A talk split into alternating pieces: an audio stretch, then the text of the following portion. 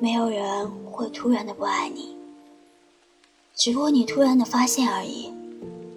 有的人在感情里，到底是应该选择自己喜欢的，亦或是说，选择喜欢自己的？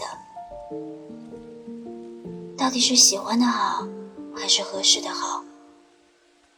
举个例子，如果那个你喜欢的人可以轻易的得到，那你还会去在意那个你喜欢的吗？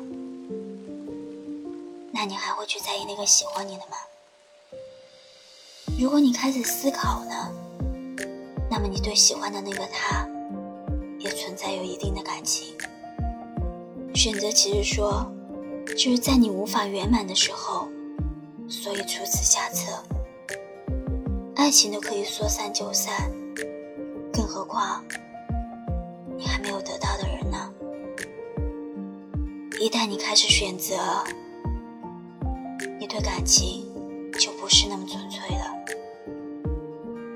一眼万年的人，就那么一个，一个就是一万年，不存在选择，也没有那个机会选择，所以你懂了吗？